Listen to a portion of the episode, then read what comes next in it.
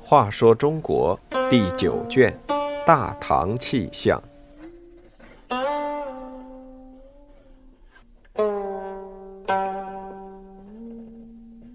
四十三，防谋杜断。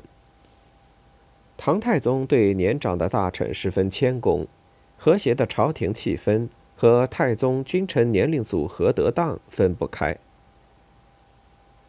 太子李建成一心想削弱秦王李世民的力量，秦王不知如何是好。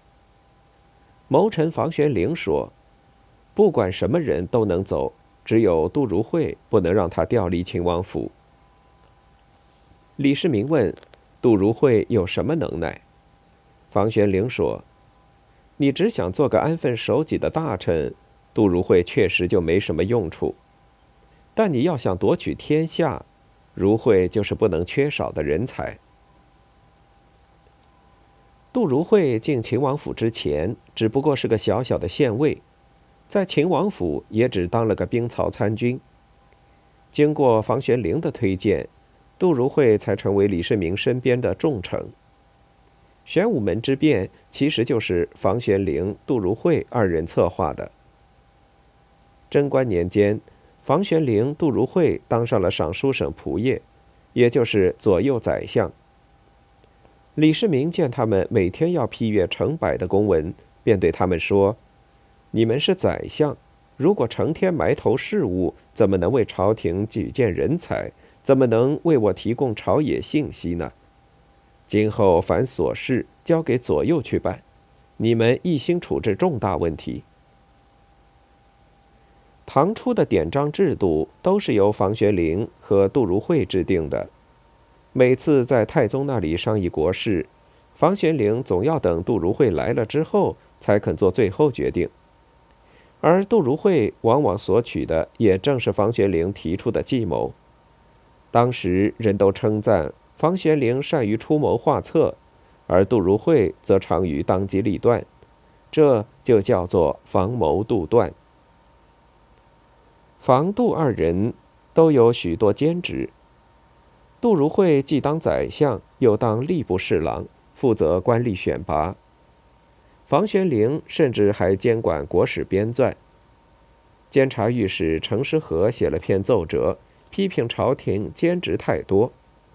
唐太宗说：“房玄龄和杜如晦不是因为是我的旧臣，也不是因为曾经立过大功才有这么多的兼职。”他们兼职多，全是因为他们有本事。为了杜绝流言，太宗甚至把那个御史流放到了岭南。杜如晦贞观四年就去世了，在他病重期间，太宗派去看望他的太医络绎不绝，但皇家医生也回天乏力。杜如晦死时只有四十六岁。唐太宗痛哭流涕。后来，他还经常想念这位重臣。一次，太宗吃瓜，觉得瓜的味道很甜，于是特意留了半个祭奠如晦。还有一次，太宗将一根银腰带赐给房玄龄，触景生情，想到了杜如晦，赶忙让房玄龄给杜如晦家也送一根去。据说鬼魂害怕银子，所以特地选了一根金腰带。过了些日子，太宗又对房玄龄说：“我夜里梦见杜如晦，就像生前一样。你让御厨备些酒菜，然后为我去祭他一次。”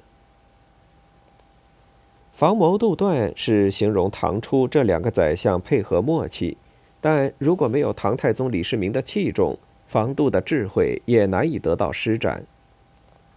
史书上说。唐太宗十五岁就开始戎马生涯，到他登位那年也不过二十七岁。在将近十二年的军旅生活中，年轻的将军学会了尊重比自己更有经验的部下。残酷的战争也让他体验到爱惜人才在群雄逐鹿中的重要。玄武门之变那年，房玄龄已经四十七岁，魏征四十六岁。杜如晦也有四十二岁，他们年龄比唐太宗大了十五到二十岁。